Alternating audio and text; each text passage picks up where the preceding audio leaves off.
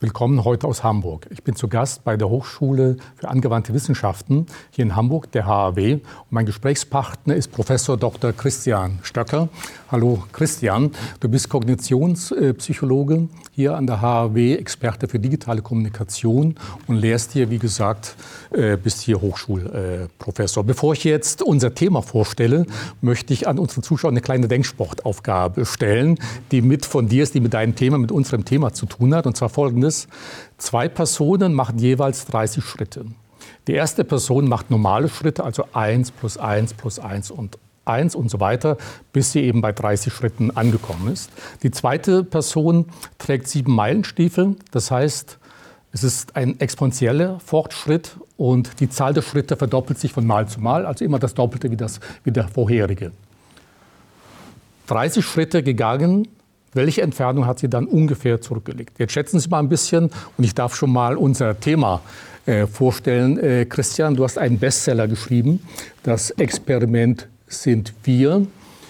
Und die kleine Denksportaufgabe hat natürlich auch mit dem Thema des Buches zu tun. Als ich das erste Mal den Thema hörte, muss ich sagen, dachte ich sofort an Corona. Dachte ich, okay, also Corona, was momentan da passiert, wir sind das Experiment für so ein äh, neues Virus. Aber es geht weit darüber hinaus. Es ist ein kleiner Bestandteil deines Buches. Es geht um das große Thema der sogenannten großen Beschleunigung. Also all das, was in allen Lebensbereichen passiert, Wirtschaftswachstum, Klimawandel, Bevölkerungswachstum, Digitalisierung, KI und so fort. Und es hat mit Exponentialfunktionen zu tun. Ich glaube, die meisten Menschen von uns, auch ich, bin das erste Mal enger in Berührung gekommen mit diesem Ausdruck letztes Jahr, 2019, in Zeiten von äh, Corona. Aber wenn du uns mal ein bisschen erklärst, was bezweckst du mit diesem Buch und was ist eigentlich eine Exponentialfunktion und dann auch mal, was ist die Lösung unserer ersten Aufgabe? Also äh, erstmal äh, das Buch, äh, das Konzept zu dem Buch und der, der Beginn des Schreibprozesses liegt vor dem Beginn von Corona. Also ich habe ein Buch angefangen mit dem Gedanken im Kopf, wir müssen mal darüber reden, wie viele Exponentialfunktionen uns umgeben. Es sind nämlich verdammt viele, du hast schon ein paar davon angesprochen. Und dann plötzlich steht Klaus Kleber in den Abendnachrichten und erklärt im Fernsehen, was, äh, was Exponentialfunktionen sind. Äh, das war für mich total verblüffend. Ich glaube, dass möglicherweise, wenn es irgendeine Chance gibt, die in dieser äh, furchtbaren Pandemie liegt, dann, dass das Konzept der Exponentialfunktion jetzt sehr vielen mehr Leuten äh, äh, ins Bewusstsein gedrungen ist als, als je zuvor. Ähm, denn es gibt eben nicht nur exponentielles Wachstum bei der Ausbreitung von, von Viren, sondern eben an, an ganz äh, vielen anderen Stellen das Verrückte an exponentiellem Wachstum ist, ohne erstmal mathematisch überhaupt zu erklären, was das ist, dass es ein Wachstum ist, das am Anfang scheinbar langsam verläuft. Ja, wenn, Im Beispiel mit den Schritten. Ja, es sieht am Anfang fast linear aus. Der erste Schritt sind ein Meter, dann kommen zwei Meter, dann kommen vier Meter, dann kommen acht Meter, 16 Meter. Das ist schon mehr, aber es ist jetzt noch nicht so dramatisch. Aber am Ende, um gleich mal die Frage zu beantworten, nach 30 Schritten ist die Person mit den exponentiellen sieben Meilenstiefeln 27 Mal um den Erdball gelaufen und hat also nasse Füße. Was daran liegt, dass eine Exponentialkurve eben so aussieht. Die ist am Anfang flach und dann wird sie immer steiler und steiler und steiler und am Ende sieht sie fast senkrecht aus. Das liegt daran, dass es eben genau dieses Prinzip der konstanten Verdoppelung äh, der Kern der Exponentialfunktion ist. Also 1, 2, 4, 8, 16, 32, 64 und dann wird es schon, wenn die Zahl dann schon wesentlich größer. Und am Ende sind sie eben so groß, dass da ein Schritt irgendwie mehrmals um die Erde äh, führt sozusagen. Das Gleiche ist auch, das äh, hat die Bundeskanzlerin im vergangenen Jahr dreimal in der Bundespressekonferenz erklärt. Und ich habe mir von Leuten, die dabei waren, sagen lassen, dass die Kollegen vor Ort dann jedes Mal doch wieder verblüfft waren, wenn sie gesagt hat, wenn wir es nochmal verdoppeln und nochmal verdoppeln und dann sind wir an Weihnachten, war dieser berühmte Satz bei 19.200 äh, Infektionen pro, äh, pro Tag. Im Moment wären wir froh, wenn wir nur bei 19.200 wären, auch wenn das Wachstum im Moment zum Glück nicht mehr exponentiell ist. Dieses, diese Art von Wachstum ist überall um uns herum und ist sogar eingebaut und eingebacken in unser Wirtschaftssystem.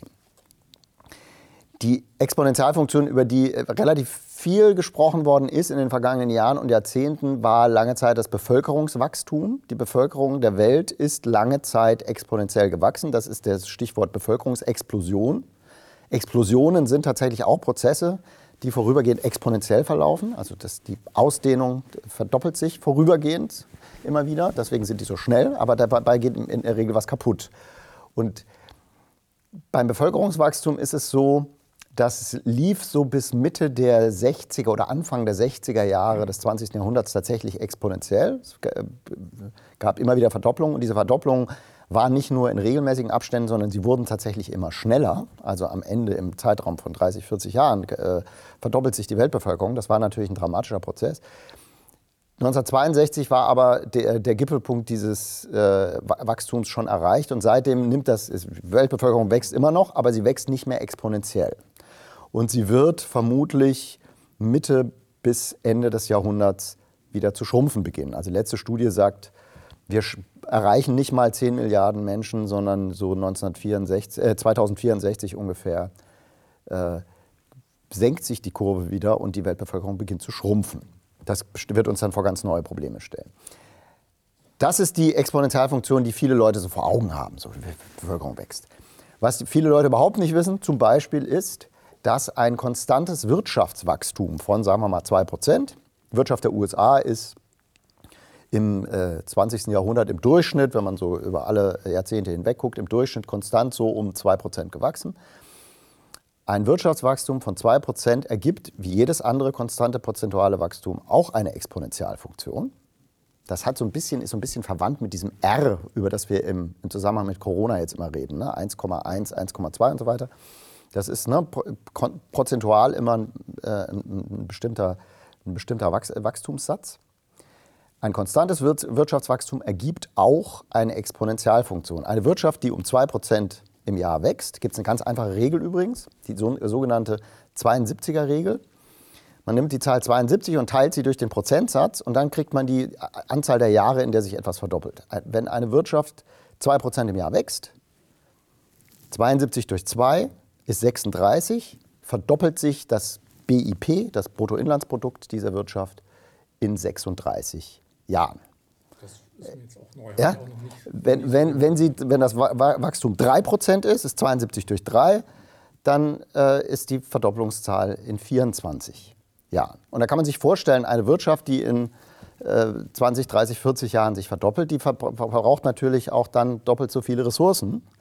Und das wiederum die Kombination des Bevölkerungswachstums und des Wirtschaftswachstums hat uns eine Vielzahl anderer weiterer Exponentialfunktionen gebracht. Zum Beispiel Nitrat, das in Küstengewässern gemessen werden kann durch Düngung. Oder der CO2-Eintrag in die Atmosphäre, unser im Moment größtes Problem auf diesem Planeten. Äh, oder Tourismus wächst exponentiell seit Mitte der 50er Jahre. Äh, die Papierproduktion Entwaldung, äh, äh, die Bevölkerung in Großstädten. Also es gibt eine ganze Vielzahl von Indikatoren, die alle ungefähr so seit Mitte der 50er, Anfang der 60er Jahre exponentiell wachsen. Die Kurven sind hier vorne in dem Buch übrigens alle drin. Ich weiß nicht, ob man das sehen kann. Ich kann das mal hier aufschlagen. Das sind die, das sind die 24 Indikatoren der äh, großen Beschleunigung. Die sind, verlaufen nicht alle exponentiell, aber viele davon und alle steigen also auf dramatische äh, Weise an. Und die äh, exponentiell heißt ja immer schneller. Deshalb Beschleunigung. Also wir haben in ganz, ganz vielen Bereichen eine Entwicklung, die sich seit ungefähr 70 Jahren immerzu beschleunigt. Das fühlen viele Leute auch. Ich glaube auch, dass es da einen Zusammenhang gibt mit Verschwörungstheorien und anderen Dingen. Also dieses Erleben, dass irgendwie wird alles immer hektischer. Das ist nicht nur gefühlte Wahrheit, es ist wirklich so. Das war der Grund, dieses Buch zu schreiben. Und dann kam Corona und plötzlich sprachen alle über Exponentialfunktionen. Ich glaube allerdings trotzdem, Christian, dass bei vielen Menschen diese große Beschleunigung gar nicht so richtig ankommt oder nicht mhm. wahrnehmbar ist. Mhm. Du schreibst in deinem Buch, um sich vor Veränderungen zu schützen, ist es am besten, sie zu ignorieren. Und wir haben ja auch gesehen, bei, im Mittelstand, gerade bei den äh, vielen kleinen Us, äh, KMUs, gibt es so eine bisschen Verweigerung beim Thema Digitalisierung. Äh, woher kommt das eigentlich? Wollen wir uns nicht damit beschäftigen? Hat das mit unserem Denken vielleicht zu tun? Oder woran liegt das, dass wir diese Dinge gar nicht so wahrnehmen? Ja, da, also erstmal, also meine These ist nicht, man sollte sich vor Veränderungen schützen, indem man sie ignoriert. Nicht, dass da jetzt Missverständnis entsteht, sondern was wir oft tun, ist sie ignorieren, um uns irgendwie, um uns das vom Leib zu halten. Da gibt es so eine ganze Reihe von psychologischen Faktoren, die dabei eine Rolle spielen. So ein paar eher so anekdotische, also zum Beispiel haben wir ein eingebautes, eine eingebaute Vorliebe für Nostalgie. Ja, also wir alle Menschen haben die Tendenz, die Vergangenheit zu verklären. Ja, die Kehrseite davon ist, schon immer wurde über die Jugend von heute gelästert. Ja, schon Sokrates hat über die Jugend von heute geschimpft. Was damit zu tun hat, dass Veränderung generell anstrengend ist. Und das hat aber auch damit zu tun, dass ein Blick in die Vergangenheit verklärt wird, weil es ein psychologischer Schutzmechanismus ist. Also wenn man eben so diese eine Begegnung mit dem Säbelzahntiger, um jetzt mal den, den Steinzeitmenschen als äh, Beispiel zu nehmen, wenn man die nicht vergisst, und sich daran immer in der gleichen traumatisierenden Weise erinnert, wie der irgendwie das Mitglied der Sippe zerfleischt hat, dann ist man wahrscheinlich lebensunfähig, weil man den sozusagen den Schock und das Trauma überhaupt nicht übersteht. Also oder ein anderes Beispiel, wenn, wenn, wenn man einen geliebten Menschen verliert und trauert, wenn man den Rest seines Lebens so weiter trauern würde, wie man in dem Moment trauert, in dem der geliebte Mensch stirbt, hätten wir eine, ein Volk von äh, Depressiven. Also wir sind sozusagen aus psychologischen Gründen darauf programmiert, die Vergangenheit, je weiter sie wegrückt, immer rosiger äh, zu malen. Das führt natürlich dazu, dass man sich die Zukunft lieber nicht so gerne anguckt, weil es war ja damals alles besser und was da in der Zukunft kommt, ist dunkel und äh, beunruhigend. Das ist der eine Faktor. Das, das, da, da, spielt exponentielles Wachstum noch gar keine Rolle, sondern da geht es einfach erstmal darum, dass uns im Zweifelsfall die Vergangenheit lieber ist als die Zukunft, weil die kennen wir schon. Das zweite und fundamentalere Problem im Zusammenhang mit der großen Beschleunigung ist, wir sind, und das ist psychologisch sehr gut gezeigt, sehr schlecht darin, mit exponentiellen Entwicklungen kognitiv umzugehen. Wie gesagt, das hat die Bundeskanzlerin gerade in der Bundespressekonferenz mehrmals auf frustrierende Weise erleben müssen, dass die Leute immer wieder nicht verstehen, was, wovon sie da eigentlich redet, wenn sie exponentielles Wachstum erklärt. Und man sieht es auch an dem, an dem Beispiel, das du eingangs gebracht hast, also die Sache mit den 30 Schritten. Wenn man das mit Leuten macht, ich nehme mal an, das wird vielen äh, deiner Zuschauer äh, auch so gehen und Zuschauerinnen, in der Regel sind die Leute verblüfft, wenn man sagt, 27 Mal um die Erde geht es am Ende. Und das liegt daran, dass wir uns diese explosiven Steigerungen einfach sehr schlecht vorstellen können. Das hat wiederum damit zu tun, dass wir in unserem Kopf zwei unterschiedliche Systeme der Informationsverarbeitung haben. Eins, was einfach, schnell, mühelos, ohne große Anstrengung, aber eben auch sehr zügig funktioniert. System 1 nennt Daniel Kahneman das, der berühmte Wirtschaftsnobelpreisträger, Psychologe. Schnelles Denken. Genau, das ist das Buch. Sehr empfehlenswertes Buch. Ähm, und das zweite ist System 2, das ist äh, langsam, regelgeleitet, aber auch mühevoll und von Einstellungen gelenkt. Also in dem Moment, in dem ich eine Regel anwenden muss oder mir irgendwas ins Gedächtnis rufen muss, wie funktioniert das nochmal, wie löst man solche Probleme, ist äh, System 2 an der Problemlösung beteiligt. Das ist nicht so, dass das eine irgendwie nur so Instinkthandlungen sind und das andere sind sozusagen höhere kognitive Tätigkeiten, sondern es gibt auch durchaus System-1-Prozesse, die mit Sprache oder mit Mathematik zu tun haben. Also wenn ich zum Beispiel zu dir sage, 2 plus 2, musst du nicht nachdenken, sondern die Antwort ist sofort da. Sie ist sogar da, ohne dass du was dagegen tun kannst. Du kannst es nicht vermeiden, die Antwort im Kopf zu haben. Das ist ein automatischer Prozess, System-1-Prozess. Wenn ich aber sage 17 mal 23, ist da gar nichts automatisch. Was, was wir bei äh, vielen, vielen Aufgaben machen, ist der intuitiven Antwort, die uns System 1 freundlicherweise vorschlägt, zu glauben und zu vertrauen. Die ist aber leider sehr oft falsch weil wir uns ungern anstrengen beim Denken. Das gilt, das ist keine Frage der Intelligenz, sondern die meisten Menschen denken, sich, denken lieber nicht so viel nach, sondern verlassen sich lieber auf ihre Intuition.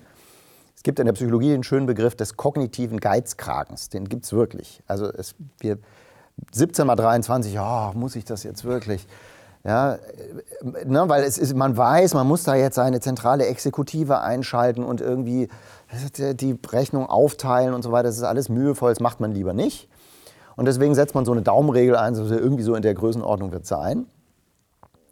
Aber diese Daumenregel ist eben bei exponentiellen Prozessen ein extrem schlechter Ratgeber. Ja, dieses intuitive Denken, entschuldige, wenn ich dich gerade unterbreche, du äh, bringst ja hier auch ein paar so Denksportaufgaben in deinem Buch. Du hast eine sehr schöne Aufgabe mit Golfball und äh, Golfschläger. Wenn du die vielleicht... Ja, die, also die ist nicht von mir die Aufgabe, Ja. sondern die ist mit von einem.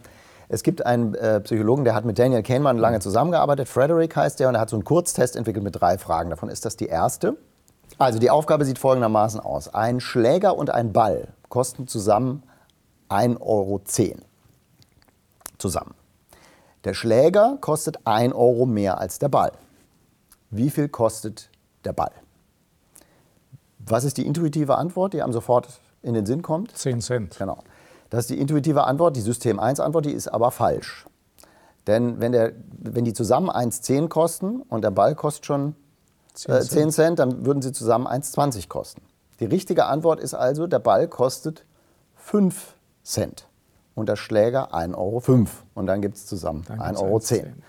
Ja, das ist ein sehr schönes Beispiel. Jeder, der nicht lange und intensiv darüber nachdenkt, macht diesen Fehler. Das ist wahnsinnig, ist überhaupt keine Schande, diesen Fehler zu machen, sondern es ist ganz typisch, weil wir eben sozusagen die, die Frage selbst scheint die Antwort schon nahezulegen. Intuitiv scheint es so zu sein, dass das richtig ist. Vielleicht sollen wir uns die zweite äh, Frederick-Frage auch gleich noch angucken, Ja, gerne, die mit ex exponentiellem Wachstum zu tun hat. Äh, da geht es darum, ein Teich wächst mit Seerosen zu. Die Seerosen verdoppeln ihre Fläche jeden Tag, exponentielles Wachstum. Nach 48 Tagen ist der See komplett zugewachsen. Nach wie vielen Tagen ist er halb zugewachsen? Können auch alle Zuschauerinnen und Zuschauer jetzt mal kurz drüber nachdenken. Die Antwort, also sehr, sehr, sehr, sehr viele Leute, mit Zehntausenden von Menschen ist dieser Test durchgeführt worden. Sehr viele Leute geben hier eine falsche Antwort. Und die falsche Antwort, die die meisten Leute geben, die eine falsche Antwort geben, ist 24 die Tage. Nach der Hälfte. Das ist genau das, was ich vorhin beschrieben habe. Da wird ein linearer Prozess eingesetzt für einen exponentiellen Prozess. In Wirklichkeit dauert es viel länger, nämlich 47 Tage. Nach 47 Tagen ist der See halb zugewachsen und die letzte Verdoppelung macht die zweite Hälfte zu.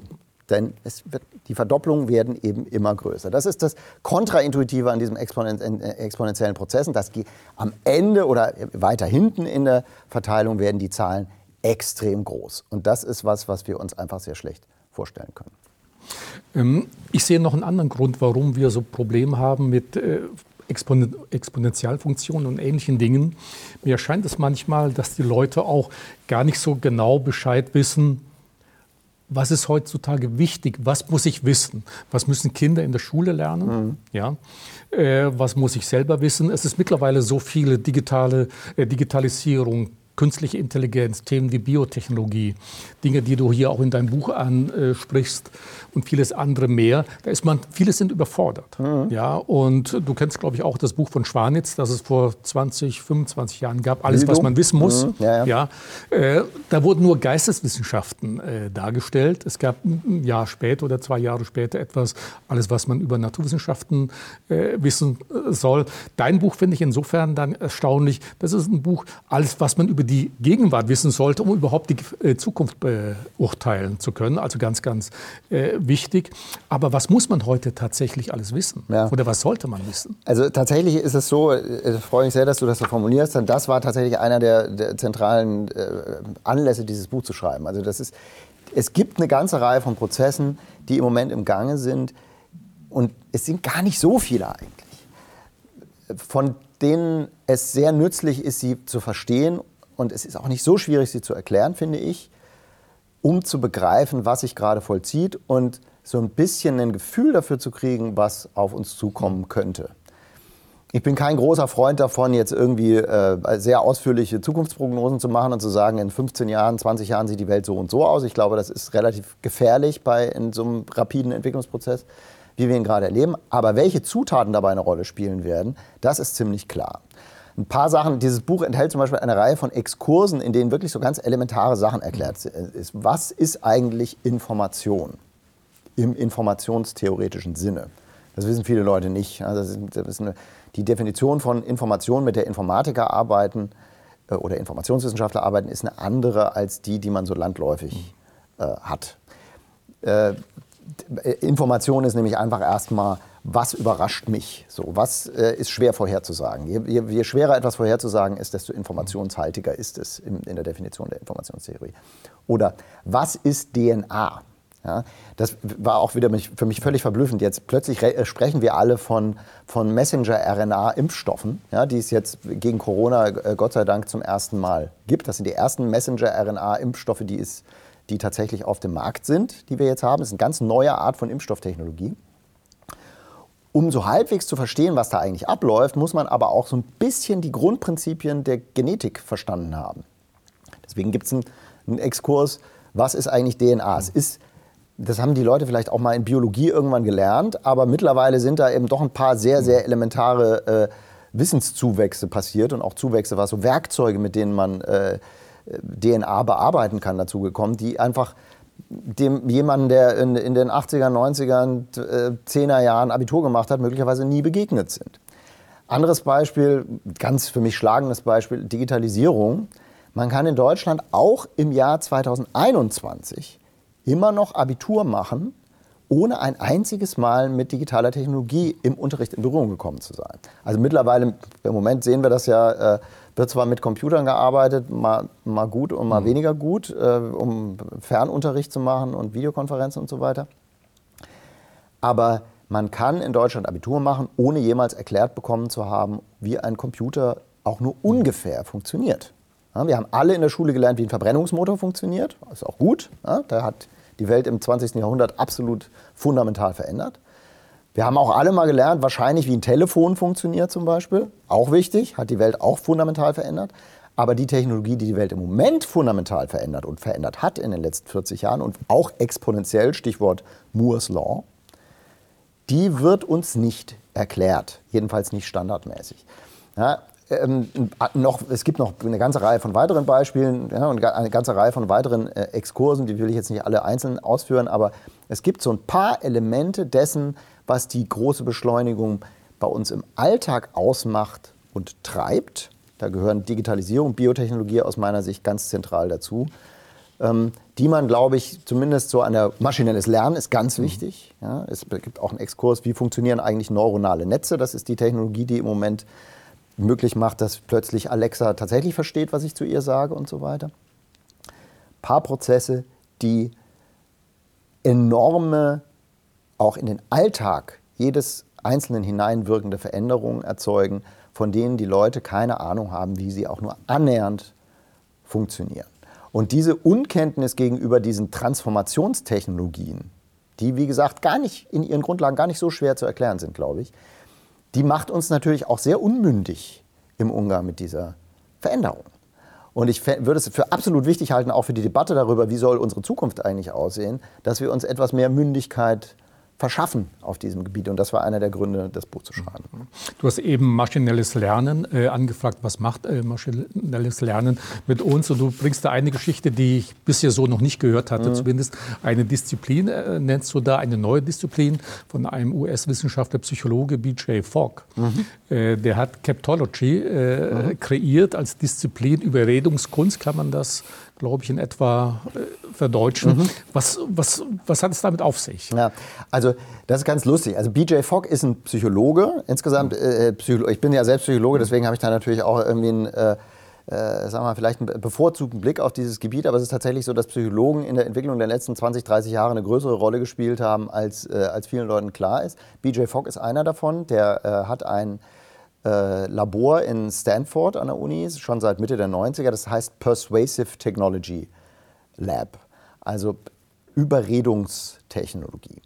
Und seine Idee war, der war sehr früh dran, schon Mitte der 90er zu sagen, digitale Technologie kann Menschen dazu überreden, Dinge zu tun, die sie sonst nicht tun würden. Das klingt jetzt erstmal direkt gruselig, hat auch mittlerweile gruselige Ausprägungen angenommen, aber er hatte da ganz lautere Absichten und wollte, dass die Leute zum Beispiel gesünder leben, mehr Sport machen, äh, also versuchen sozusagen Dinge umzusetzen in ihrem Alltag, die sie eigentlich selbst gerne umsetzen möchten, um ein schöneres, besseres, gesünderes Leben zu führen. Davon sehen wir auch mittlerweile durchaus positive Ausprägungen. Also die Fitbits und Smartwatches, die sagen, äh, du wolltest doch jeden Tag 10.000 Schritte machen, äh, da fehlen noch 2.000 und die dann ein kleines Feuerwerk ab, abbrennen, wenn man, ja, du hast deine 10.000 Schritte jetzt geschafft. Das ist sozusagen die Umsetzung dessen, was BJ Fogg sich damals ausgedacht hat. Wie gesagt, Mitte der 90er, da gab, waren Mobiltelefone, Smartwatches und so weiter, Smartphones noch in weiter Ferne. 2003 hat er ein Buch geschrieben, das heißt äh, Persuasive Technology, im Prinzip so eine Art äh, Urdokument und Bibel dieser neuen äh, Disziplin. Captology heißt Computer Aided Persuasive Technology. Mhm. Und seine These war, Computer und digitale Technologie können Dinge, die Menschen, die uns coachen oder zu etwas bringen wollen, äh, nicht können. Zum Beispiel, weil sie skalieren. Ja? Ich kann jedem so ein Fitbit an den Arm machen, aber ich kann nicht äh, äh, Hunderttausenden oder Millionen Menschen einen äh, Coach an die Seite stellen.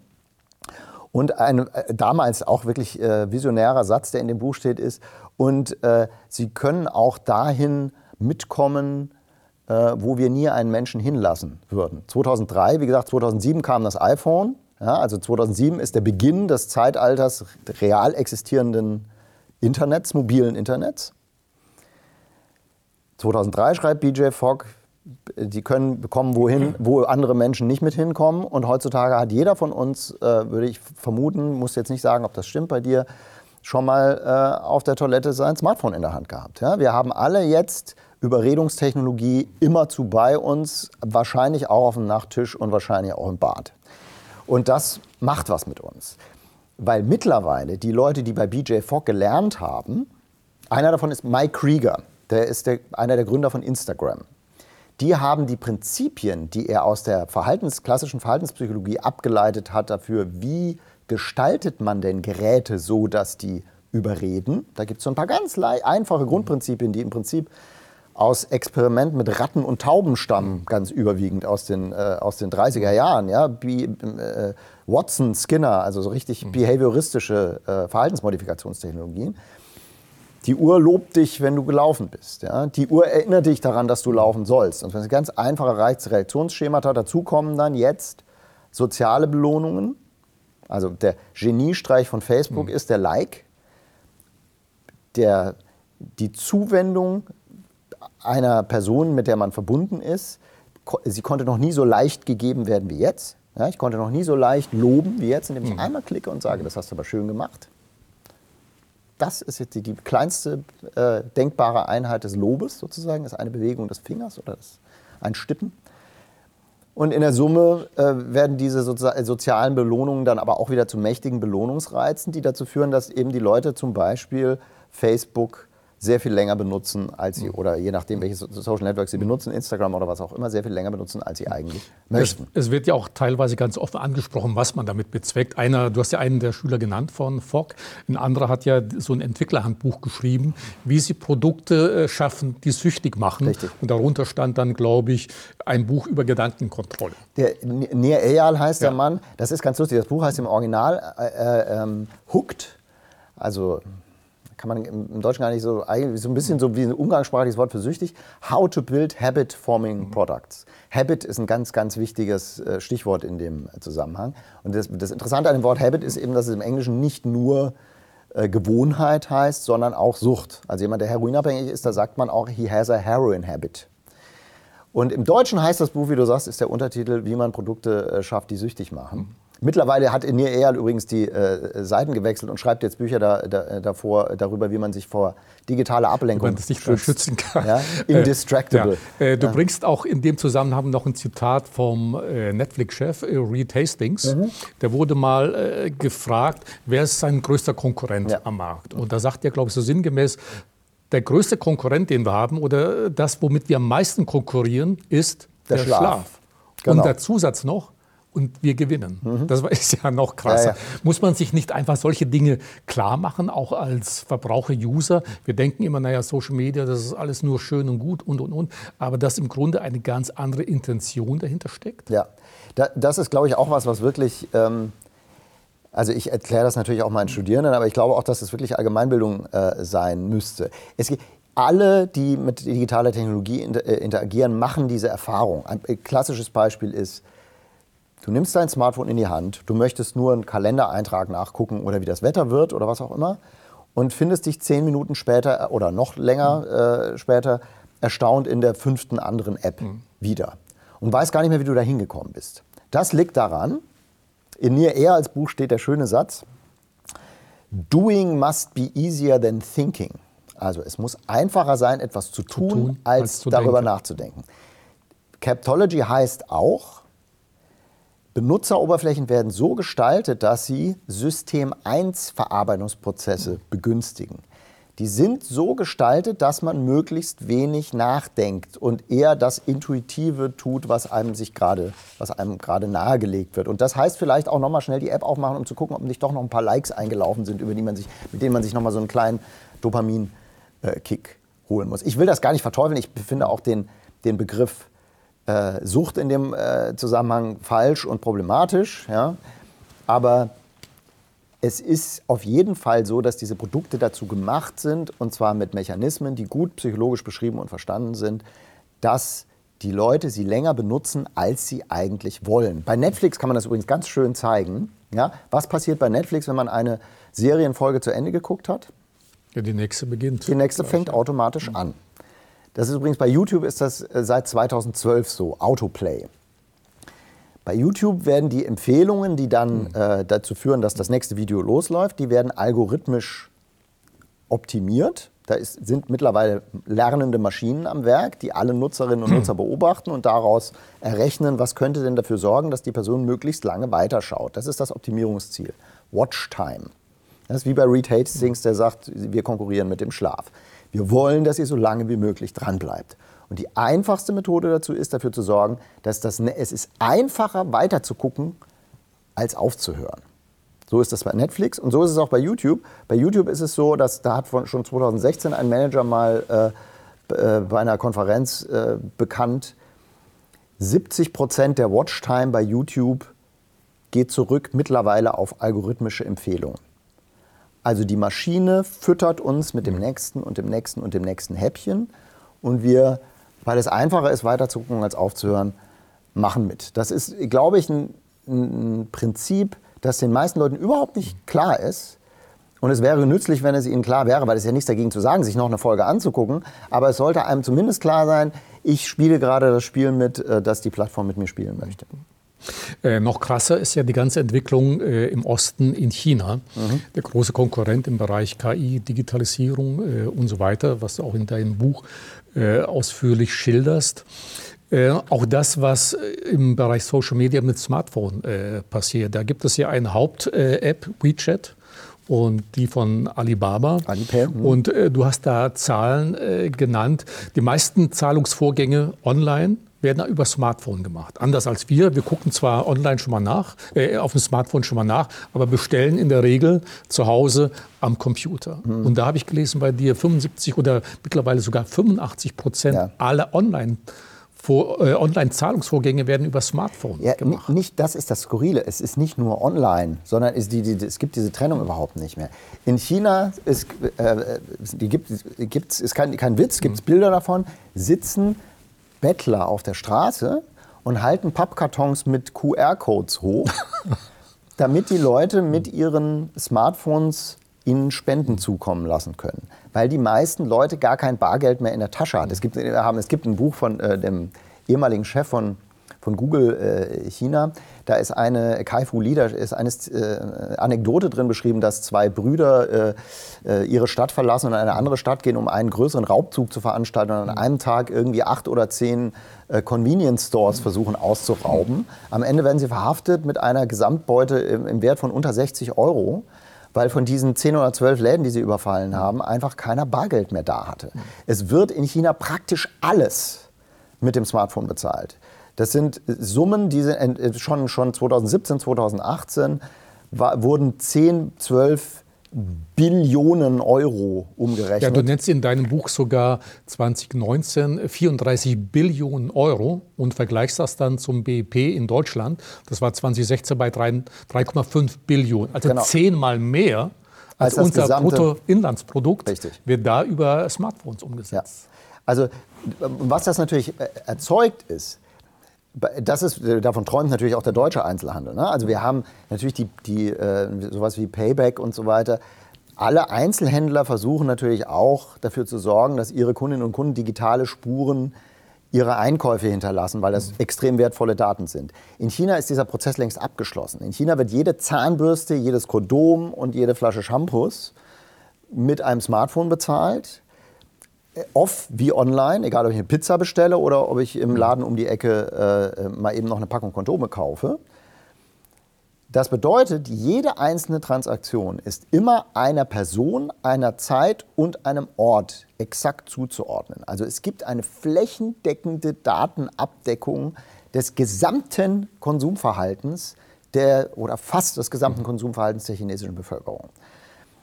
Und das ist was, worauf wiederum äh, die chinesische Regierung, die nun mal eine totalitäre, äh, ein totalitäres Regime ist, äh, gerade versucht massiv zuzugreifen und das äh, wiederum zu überführen in ein System zur möglichst effektiven Gängelung von Bürgerinnen und Bürgern. Und das schlägt sich im Moment am extremsten und am schlimmsten nieder äh, bei den Uiguren, wo dieses Überwachungssystem wirklich eingesetzt wird, um dann hinterher auch zu entscheiden, gepaart mit Gesichtserkennungstechnologie, mhm. mit Kameras im öffentlichen Raum und so weiter, um zu entscheiden, wer kommt denn jetzt ins, ins Lager und wenn nicht. Ja, maschinelles Lernen plus Daten aus Smartphones plus Daten aus Kameras mhm. wird alles miteinander kombiniert und daraus versucht man abzuleiten, mhm. wer könnte denn womöglich irgendwie hier mal umstürzlerische Gedanken entwickeln. Mhm. Das ist wirklich sehr nah an Orwell. Mhm den schicken wir jetzt mal ins. Umerziehungslager. Ja, wobei es ja zumindest innerhalb Chinas sehr positiv dargestellt wird, gibt es ja seit dem letzten Jahr diesen Social Credit Score. Richtig. Und die Philosophie dahinter ist ja, die, äh, der Staat sagt, die Menschen zu besseren Bürgern machen oder die Bürger zu besseren Menschen mhm. äh, machen. Und wie du sagst, wird ja dann alles kontrolliert.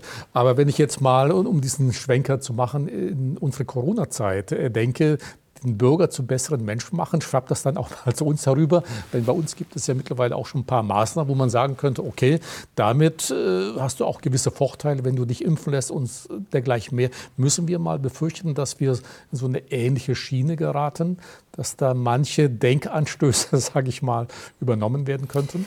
Ja, also ich glaube nicht, dass wir im Moment in der Gefahr äh, sind, dass wir sozusagen aus Versehen in eine digitale äh, äh, Diktatur hineingeraten. Ja, das, dazu sind unsere Institutionen äh, zu robust und, glaube ich, auch die, das äh, demokratische Selbstverständnis auch der deutschen Bevölkerung nach wie vor zu ausgeprägt. Ich finde, man sieht das auch ganz gut. Also bei uns gibt es ja auch ein Credit Score System. Ja? Also jeder von uns hat einen Schufa-Wert. Und als die Schufa gerade äh, mal den Versuchsballon hat steigen lassen, wir könnten doch vielleicht uns die Einwilligung holen, äh, dass wir bei den Leuten direkt aufs Bankkonto gucken. Da sind die Deutschen natürlich auch immer besonders äh, empfindlich, was das Thema angeht.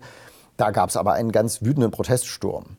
Und die Schufa hat auch vor ein paar Jahren schon mal äh, tatsächlich, auch wieder, da denkt man auch ein bisschen an China, ähm, die Idee formuliert, man könnte doch äh, sich Zugriff gewähren lassen auf die Facebook-Profile von Nutzerinnen und Nutzern, genau mit der gleichen Stoßrichtung. Da sind zusätzliche Daten, damit können wir unsere Systeme füttern und damit können wir vielleicht noch genauer vorhersagen, wer eines Tages seinen Kredit nicht wird abzahlen können. Und auch damals gab es einen so wütenden Proteststurm, dass sie das tatsächlich in dem Moment, an dem gleichen Tag, an dem das ruchbar wurde, hat die Schufa dieses, äh, diesen Gedanken wieder kassiert.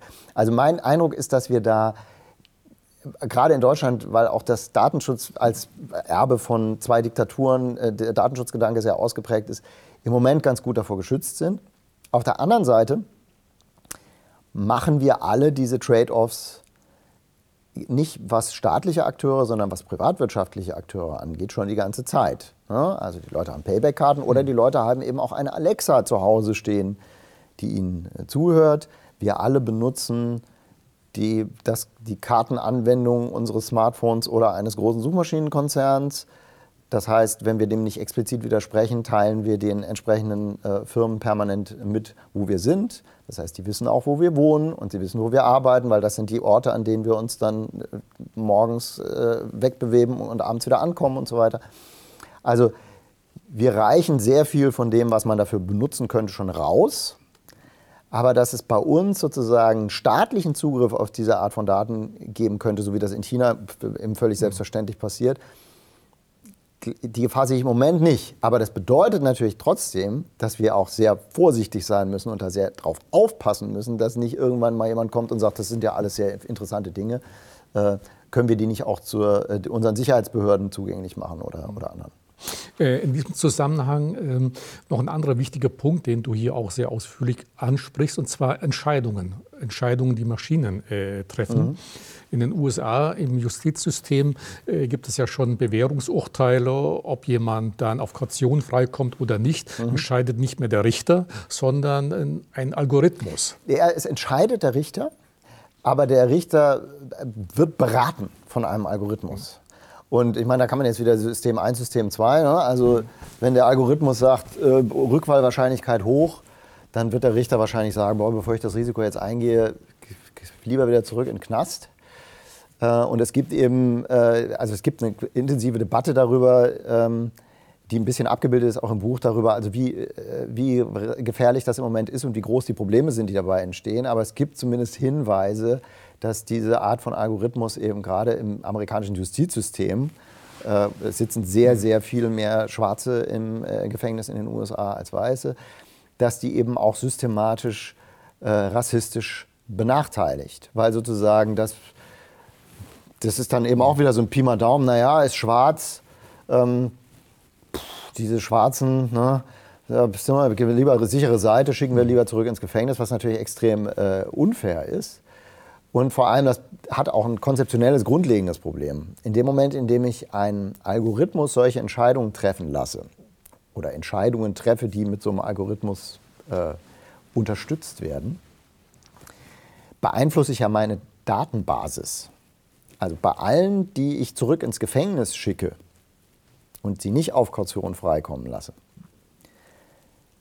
weiß ich ja gar nicht, was passiert wäre, wenn ich eine andere Entscheidung getroffen hätte. Das heißt also, die, meine falsch positiven Entscheidungen, diese Person wäre nicht rückfällig geworden, über die bekomme ich keine Rückmeldung. Das heißt, diese Maschine kann oder dieser Algorithmus oder dieses System kann nicht aus seinen Fehlern lernen. Also es wird sozusagen ein Bild aus der Vergangenheit in die Zukunft projiziert und gleichzeitig hat das zur Folge, dass das System nicht besser werden kann, jedenfalls nicht an den Stellen, wo es problematisch mhm. ist, weil es keine Daten darüber haben wird, wo es Fehler gemacht hat. Da, also gerade im Justiz, Justizsystem zum Beispiel würde ich sagen, man sollte unbedingt einfach das sein lassen, mhm. da irgendwie algorithmisch unterstützte Entscheidungen zu treffen. Hm, sozusagen alltagsweltlich vielleicht auch ähm, nachvollziehbares Beispiel noch ist, wenn ich eine KI baue, eine, eine künstliche Intelligenz, ein lernendes System, eine lernende Maschine, die eingesetzt wird, um künftige CEOs auszuwählen. Und die wird gefüttert mit den Daten aller erfolgreichen CEOs, die es jemals gab in der, in der sagen wir mal, 200-jährigen Geschichte der Industrie. Was wird die für Vorschläge machen? Wen wird die aussuchen? wenn sie gelernt hat, wer die erfolgreichen CEOs der Vergangenheit waren. Sie wird weiße, ältere Männer aussuchen, weil das sind die CEOs, aus denen sie gelernt hat. Sie wird also vermutlich, obwohl die vielleicht viel qualifizierter wären, keine jüngeren Frauen auswählen, keine Angehörigen von Minderheiten etc weil sie eben aus der Vergangenheit gelernt hat. Wer aus, nur aus der Vergangenheit lernt, das würden wir in jedem anderen Bereich auch nicht so machen. Wir würden auch nicht sagen, das haben wir 1960 so gemacht, deswegen ist das auch die nächsten 40 Jahre gut. So denken wir ja eigentlich nicht als Gesellschaft. Aber eine KI oder ein lernendes System, das nur mit Daten aus der Vergangenheit gefüttert wird, schafft keine gute Zukunft, weil es keine Informationen darüber enthält, wo wir eigentlich hinwollen. Ja, das sind sozusagen, das sind so konzeptionelle, grundsätzlich eingebaute Probleme, die vor allem immer dann auftreten, wenn man diese lernenden Systeme mit sozialen Daten füttert. Also mit Daten über gesellschaftliche Fragestellungen und Prozesse und Phänomene. Die Entwicklung geht ja allerdings dahin, dass immer mehr KI von KI Entscheidungen getroffen werden. Mhm. Also dass immer mehr Maschinen eigene Entscheidungen treffen. Und häufig, wie du, glaube ich, ja hier auch erwähnst, wissen wir gar nicht, wie Maschinen zu diesen Entscheidungen überhaupt gekommen sind. Aber dann kommt ja das große Problem, wenn wir also gar nicht wissen, wie diese Entscheidungen entstanden sind, woher wollen wir dann wissen, ob die Maschine keinen Fehler macht?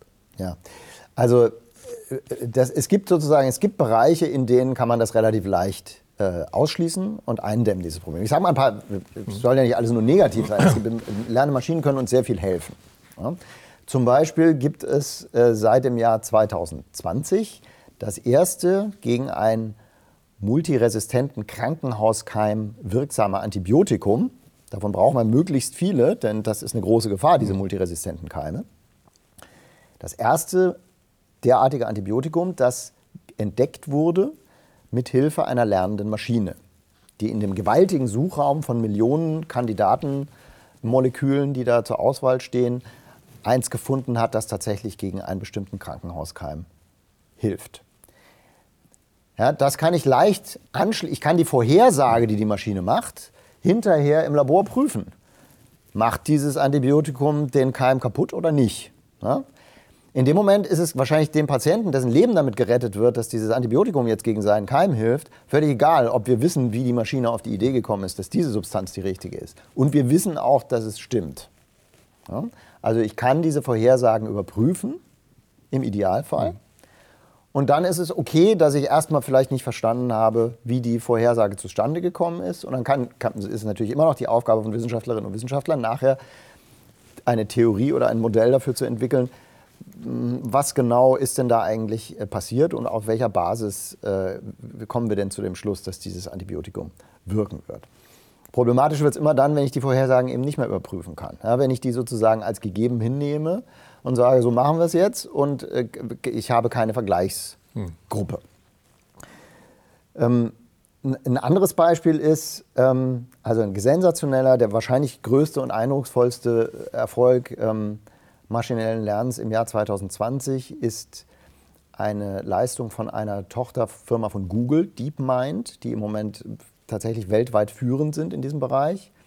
Kommt wahrscheinlich nicht von ungefähr, denn Google selbst ist auch eine lernende Maschine. Es ist das erste gigantische, erfolgreiche Unternehmen auf dem Planeten, das, dessen Kern eine riesige, ultrakomplexe lernende Maschine namens Google ist.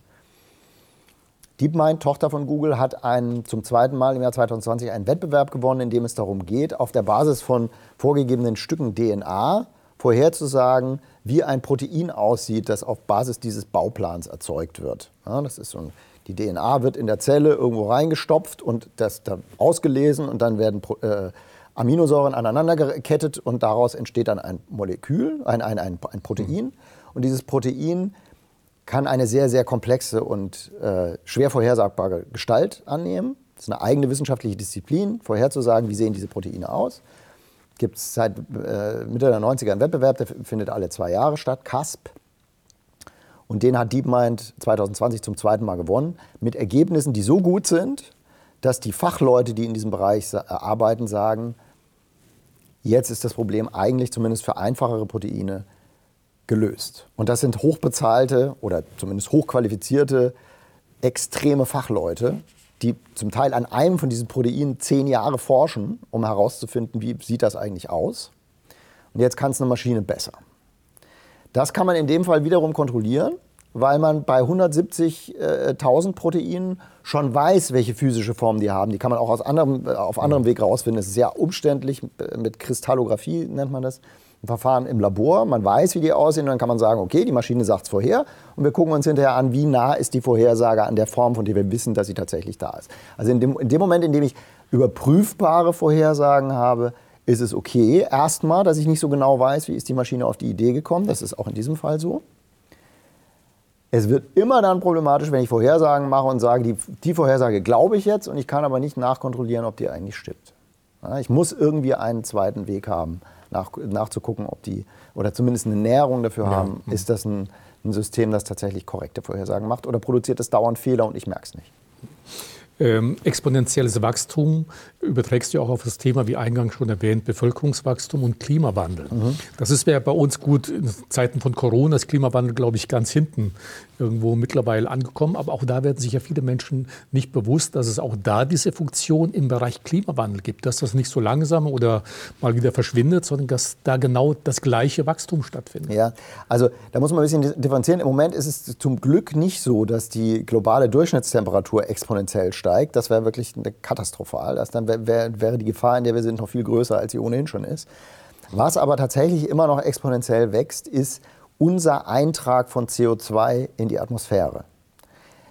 Ja, also wir pumpen jedes Jahr sozusagen konstant mehr CO2 in die Atmosphäre als im Vorjahr. Das heißt, das ergibt wieder eine Exponentialfunktion. Es kann sein, dass es im Jahr 2020 durch Corona so ein bisschen eine Delle bekommen hat, die Kurve. Aber dass wir diesen Trend irgendwie gebrochen oder umgekehrt äh, hätten, davon sind wir leider noch äh, weit entfernt. Das wird im Moment natürlich maßgeblich getrieben, muss man auch sagen, von den äh, stark wachsenden Volkswirtschaften wie, äh, wie China und Indien, ja, wo immer noch sehr viel Kohle verfeuert wird. Ähm, aber das ist äh, für die Menschheit ein existenzielles Problem. Und das hängt natürlich wiederum damit zusammen, dass wir eben, ohne es sozusagen in der Breite zu wissen, indem wir einem Wachstumspfad folgen, der eben versucht, ein möglichst exponentiell, exponentielles, also konstant prozentuales Wachstum zu erzeugen, auch äh, exponentiell mehr Ressourcen verbrauchen, in diesem Fall fossile mhm. Brennstoffe und damit äh, exponentiell mehr CO2 erzeugen. Das ist ein sehr gefährlicher Vorgang. Und das ist auch das, was das Problem des Klimawandels im Moment so extrem drängend macht. Äh, würdest du manchen äh, Tech-Visionären recht geben, wenn sie sagen, all das Klimawandel, Bevölkerungswachstum, da hilft uns die Technologie? All das wird Technologie lösen, lösen ja. können, diese Probleme? Das ist sozusagen die, die positive Wendung des, des, exponentiellen Wachstums. Also es gibt Bereiche, in denen wir exponentielles Wachstum dringend brauchen. Ja? Beispiel, mein Lieblingsbeispiel ist Photovoltaik. Seit ähm, im Jahr, ich habe äh, vorher noch im Economist ist gerade ein interessanter Artikel oder eine ganze äh, Reihe von Artikeln zu dem Thema.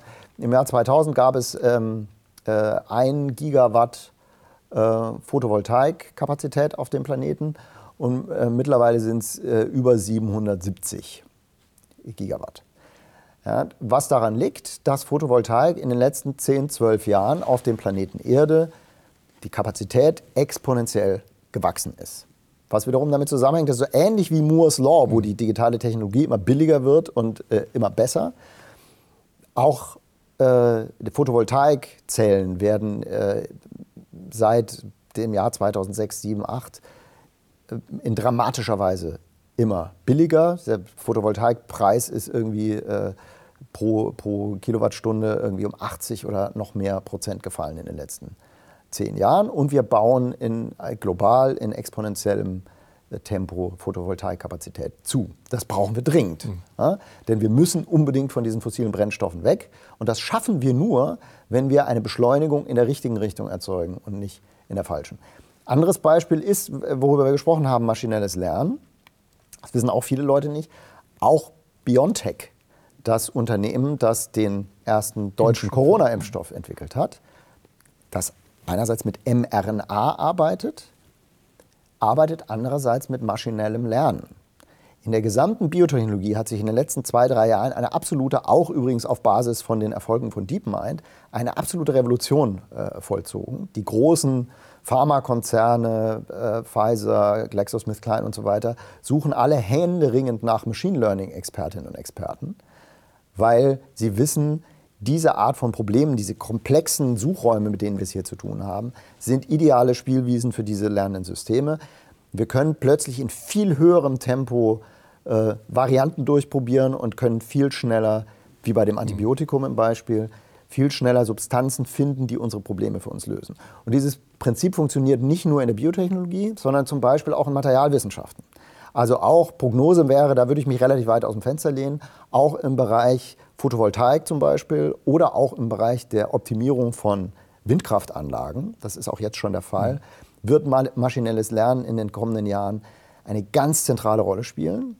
Und was es immer macht, ist Erkenntnisprozesse zum Teil unter äh, Auslassung von klarem Verständnis für die tatsächlichen Mechanismen, aber trotzdem Fortschritt, Erkenntnis, Entwicklungsprozesse enorm zu beschleunigen. Also an der Stelle wird uns Technologie und die Beschleunigung, die da immer noch stattfindet, wirklich nützen. Übrigens wachsen auch die, wächst auch das Tempo, mit dem Systeme maschinellen Lernens äh, schneller werden im Moment exponentiell. Nicht so sehr, weil die Technologie immer besser wird, sondern einfach, weil da so viel Geld reingepumpt wird. Ja?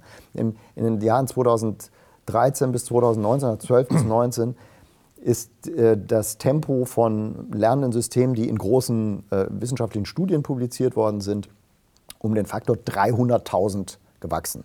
Das ist eine Verdopplung alle dreieinhalb Monate. Ja. Moore's Law, zwei Jahre, maschinelles Lernen alle dreieinhalb Monate. Also da passiert im Moment auch was ganz Explosives, was noch ein bisschen so außer Sicht ist, was aber in ganz vielen Bereichen extrem schnelle und fundamentale und für uns zum Teil sehr nützliche Veränderungen herbeiführen wird.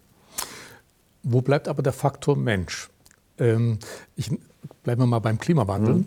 Greta Thunberg, Fridays for Future, der Einzelne soll ja auch immer eine ganze Menge tun. Und da kann ich mhm. dir aus eigener Erfahrung sagen, ich habe mir vor circa 15 Jahren mal so eine kleine Visitenkarte drucken lassen mit einem bestimmten Text darauf, mhm. weil ich auch damals schon dachte, okay, nachhaltig und so weiter, jeder muss selber ein bisschen bei sich anfangen, äh, bevor er da ein großes Rad drehen möchte. Da gibt es schon einen schönen Satz von John Ruskin, britischer äh, mhm. Sozialphilosoph, der hat mal gesagt, und da habe ich dann tatsächlich so eine kleine Visitenkarte mir machen lassen und bei Diskussionen dann immer diese Karte überreicht. Da stand nämlich drauf, niemand begeht ein einen größeren Fehler als der, der nichts tut, nur weil er wenig tun könnte. Mhm. Jetzt sagst du aber in dem Buch, das ist gar nicht so, eigentlich sei das falsch, weil der Einzelne kann gar nicht Sachwalter für die Zukunft äh, der Erde sein.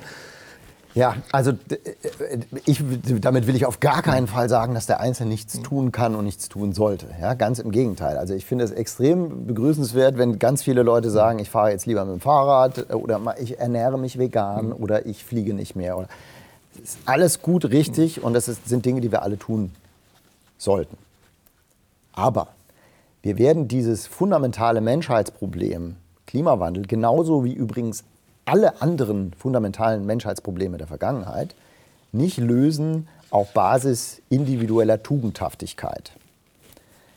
Ja, das ist, Im Prinzip ist das eigentlich eine Figur der jeweiligen, der Lobbyisten der jeweiligen Branchen, zu sagen, du selbst kehr doch erstmal vor deiner eigenen Tür, bevor du nach Regulierung rufst. Das klingt immer so ein bisschen ketzerisch, es ist aber wirklich so. Also beispielsweise die großen, wir halten unsere Stadt sauber, Aufkleber auf Mülleimern und so weiter, äh, Aktionen der, äh, der, der 70er und 80er Jahre.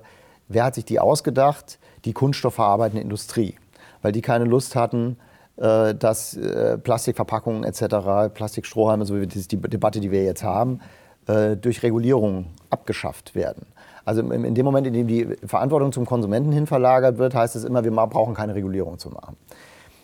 Auf dieser Basis lösen sich aber keine Probleme. Mein Lieblingsbeispiel ist die, die Gurtpflicht. Ja? In den, der, der VW-Chef in den 70ern hat damals gesagt in einem Interview, warum nicht in alle VWs Gurte eingebaut werden. Äh, ja, die Leute haben keine Lust für äh, mehr Sicherheit äh, zu bezahlen und die legen die auch nicht an. Und tatsächlich ist es eben so, äh, also wir haben heute unendlich viel, also nicht unendlich, aber äh, um, um, um Größenordnungen weniger Verkehrstote als in den 70er und frühen 80ern, was maßgeblich mit der Gurtpflicht zu tun hat und natürlich in anderen äh, Sicherheitstechnologien, die da noch dazugekommen sind. Aber erst in dem Moment, in dem es gesetzlich verfügt wurde, haben sich die Deutschen angeschnallt. Und es gab so, so Freiheitsdebatten tatsächlich in den 70ern, ja, wo die Leute gesagt haben, das schränkt mich in meiner Freiheit ein, wenn ich mich dem Auto anschnallen muss. Ja, wo wir heute sagen, wie blöd kann man eigentlich sein? Ja? Also du machst einmal so und dann fliegst du halt nicht durch die Windschutzscheibe. Aus heutiger Sicht wirkt es widersinnig, aber man hat die Leute nicht auf Basis persönlicher Vernunft dazu überredet, sondern mit Regulierung. Äh, äh, extremere Beispiele, was Umweltfragen angeht, sind, ist die 80er, wir beide sind alt genug, um uns zu erinnern, ja, saurer Regen, Waldsterben und äh, äh, Ozonloch, die großen Umweltthemen der 80er Jahre, die sind auch nicht gelöst worden, weil die Leute alle gesagt haben, ich lebe jetzt anders, sondern weil äh, Schwefelfilter verpflichtend gemacht wurden für, für Kraftwerke äh, und Katalysatoren verpflichtend gemacht wurden für, für Autos. Und dann wurde eben bleifreies Benzin getankt. Das war auch nicht so schwierig, aber es ging nur mit Regulierung. Und auch Fluorchlorkohlenwasserstoffe Stoffe wurden global mit Hilfe des Montreal-Protokolls für illegal erklärt. Ja, sonst, wenn man gesagt hätte, du musst selbst entscheiden, ob du das Haarspray mit oder ohne FCKW äh, kaufst, das hätte nicht gereicht. Also die ganz großen Probleme der Menschheit, wir müssen alle selbst etwas tun, aber das reicht nicht, um diese Probleme zu lösen, sondern wir können sie nur lösen, indem wir sagen, was diese Branche da tut, ist, wirtschaftswissenschaftlich formuliert. Sie produziert negative Externalitäten, für die sie nicht aufkommt. Eine Tonne CO2, sagt das Umweltbundesamt, verursacht Schäden im äh, Gegenwert von äh, 180 Euro. Ja, wir haben jetzt schon durch, durch klimabedingte Wetterkatastrophen Billionen Schäden hm. auf dem Planeten. Ja, ist es, ja. ja. Also mit anderen Worten, in dem Moment, in dem ich beginne, CO2 beispielsweise so zu besteuern, dass die negativen Externalitäten, die die CO2-Produktion eben erzeugt, da eingepreist sind, in dem Moment ist Kohle, Öl und so weiter überhaupt nicht mehr lukrativ. Aber das geht nicht mit individuellen Entscheidungen, sondern es geht nur mit Regulierung. Äh, bedeutet das auch, dass du ein Anhänger bist von mehr Wirtschaftswachstum? Es gibt ja den US-Wissenschaftler Andrew McAfee, mhm. der sagt, nur der Kapitalismus äh, kann uns ja retten, wo es ja sehr viele andere Stimmen, die sagen, äh, Stimmen gibt, die sagen, okay, also weniger Kapitalismus, zu hinterfragen, Wachstum, brauchen wir das überhaupt? Vor allen Dingen, wozu brauchen wir Wachstum? Genau, da, ich glaube, das ist die entscheidende Frage. Also Andrew McAfee, das Buch ist durchaus ganz interessant, aber es gibt äh, sehr berechtigte Kritik an diesem Buch. Ähm, weil er zum Teil wirklich Sachen ausblendet, Zahlen falsch interpretiert oder Sachen weglässt. Was seine zentrale These in dem Buch ist ja, es lässt sich Wachstum von äh, Umweltzerstörung und Ressourcenverbrauch vollständig entkoppeln. Und es gibt viele Leute, die sich mit dem gleichen Thema beschäftigen, die sagen, nee, also so einfach ist das nicht zu rechnen. Auf der anderen Seite, ich glaube, wir können beispielsweise unseren Stromverbrauch entkoppeln von CO2-Produktion. In dem Moment, in dem wir Photovoltaik, Speichertechnologie, Windkraft, Wasserkraft, Gezeitenkraft und so weiter, indem wir alles, was der Planet ansonsten an Energie, die Sonne produziert äh, in einer Stunde genug Energie, um den ganzen Planeten ein Jahr äh, mit Energie zu versorgen. Das nutzen wir im Augenblick nicht so, wie das sein müsste. Wir können Energieversorgung entkoppeln von, von fossilen Brennstoffen. Das geht. Aber dass man Wirtschaftswachstum generell vollständig entkoppeln kann von äh, Ressourcenverbrauch, das halte ich für, für unwahrscheinlich. Die Frage ist, und da zitiere ich jetzt den Erfinder des Bruttosozialproduktes, was da wächst und wozu. Das ist ein äh, russischstämmiger amerikanischer äh, Ökonom namens Kutznetz, der hat das Bruttosozialprodukt im Auftrag der US-Regierung erfunden in den 30er Jahren und hat in den 60er Jahren mal einen Artikel geschrieben, in dem stand dieser Satz. Was, er findet das BIP, hat er gesagt, das Bruttoinlandsprodukt, ist ein sehr schlechtes und zu grobes Maß für Wirtschaftswachstum oder für Wachstum, weil es die Frage nicht beantwortet, was da wächst und wozu. Photovoltaikkapazität, die wächst, ist wunderbar. Äh, mehr verkaufte Autos mit Verbrennungsmotor sind überhaupt nicht mehr wunderbar, sondern damit müssen wir dringend aufhören. Das andere Phänomen, äh, das, das McAfee so am Rande streift, das aber andere Wirtschaftswissenschaftler äh, stärker im Auge haben, ist, in den ausgereiften Volkswirtschaften wie unserer oder insbesondere in den USA geht das Wachstum ohnehin zurück. Das hat in den Nullerjahren unter Ökonomen ja große Besorgnis äh, ausgelöst. Wir haben jetzt Digitalisierung und so weiter, aber die Produktivität wächst trotzdem nicht und das Wachstum dümpelt irgendwie so bei einem Prozent rum. Ähm, ein äh, äh, amerikanischer Ökonom namens Vollrath hat ein sehr interessantes, ein bisschen sperriges, aber interessantes Buch geschrieben, heißt Fully Grown, also ausgewachsen. In dem steht, ich fasse jetzt viele, viele Seiten, sehr gut mit Daten unterfütternde ähm, Beobachtungen zusammen. Das ist kein Wunder, dass unsere Wirtschaften nicht mehr so extrem wachsen, weil erstens unsere Bevölkerung wächst nicht mehr. Natürlich erzeugt Bevölkerungswachstum auch Wirtschaftswachstum. Mehr Leute verbrauchen mehr, konsumieren mehr, äh, erzeugen mehr. Und zweitens, weil viele Leute auch eigentlich das Gefühl haben, mein Geld ist anderswo besser angelegt als in noch mehr Produkten, die ich kaufe. Ich investiere mein Geld lieber in noch einen guten Yoga-Trainer oder einen schönen Haarschnitt oder einen äh, Urlaub oder was auch immer. Also jedenfalls alles Dinge, die Services sind, Dienstleistungen. Die Leute geben ihr Geld lieber für Dienstleistungen aus, weil ab einem bestimmten Wohlstandsniveau kann man sein Leben eher mit Dienstleistungen schöner machen als mit noch mehr Produkten. Irgendwann ist die Hütte voll. Ne? Dienstleistungen aber skalieren nicht in der gleichen Weise wie industrielle Produktion. Ich kann auch mit einem Computer nicht mehr Haare schneiden, also ohne Computer. Also vielleicht ein bisschen mehr, weil ich bessere Terminplanung habe, aber das ist endlich. Ne? Und ein guter Coach kann auch nicht mehr Leute coachen, wenn er, wenn er einen Computer hat. Es gibt da eine Ausnahme und deswegen gehen die so ab.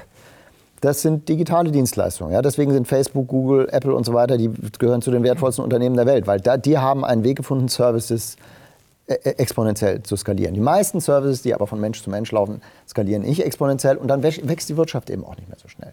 Mit anderen Worten, wir müssen uns, glaube ich, das ist jetzt lange Antwort auf eine kurze Frage, darauf einstellen, dass in, diesen, in unseren weit entwickelten Gesellschaften so starkes Wirtschaftswachstum, wie das die ganze Zeit sozusagen das Grundcredo war, nicht mehr das Maß aller Dinge ist und sein kann. Wir müssen neue Wege finden, das sagen, sagt sogar die OECD, ja, die, also eine äh, Organisation, die eigentlich mal gegründet worden ist, um Wirtschaftswachstum zu fördern. Wir brauchen neue Maße für das, was wir Wachstum nennen. Wohlbefinden. Ja. Es geht mir nicht unbedingt besser, nur weil ich mehr Geld verdiene. Man kann kein Glück kaufen. Und äh, wir müssen gucken, dass wir das Wachstum, das wir haben, das ganz maßgeblich an anderen Orten stattfinden wird, nämlich in Ländern, wo die Leute immer noch mit dem Eimer auf dem Kopf zum, äh, zwei, zwei Stunden lang zum Brunnen laufen, da muss das Wachstum die Fehler vermeiden, die wir bei unserem Wachstum gemacht haben. Und da gibt es ganz gute Anzeichen dafür. Leapfrogging, ja, in, den, äh, in Afrika wurde das stationäre Internet einfach übersprungen und die Leute, das Internet war von Anfang an mobil. In Indien ist genau das Gleiche. In Afrika ist es im Moment so, dass es gibt fast keine Kohlekraftwerke und die Leute, die an den Stellen, wo es noch keine Energieversorgung gibt, die versorgen ihre, ihren Smartphone-Ladegerät und ihre Leselampe mit Strom mit einer Solarzelle, die sie auf dem Dach haben, mit sogenannten Microgrids. Ja, die haben eine dezentrale, äh, sehr einfache Stromversorgung, die eben das Problem der CO2-Erzeugung vermeidet. Also Wachstum ja oder nein ist, glaube ich, nicht die Frage und nicht die Antwort, sondern die Frage ist, was wächst, wo wächst es und zu welchem Zweck. Äh, Christian, lass uns zum Schluss noch mal darüber sprechen, wie man diese große Beschleunigung am besten lenken könnte. Mhm. Und brauchen wir überhaupt die große Beschleunigung?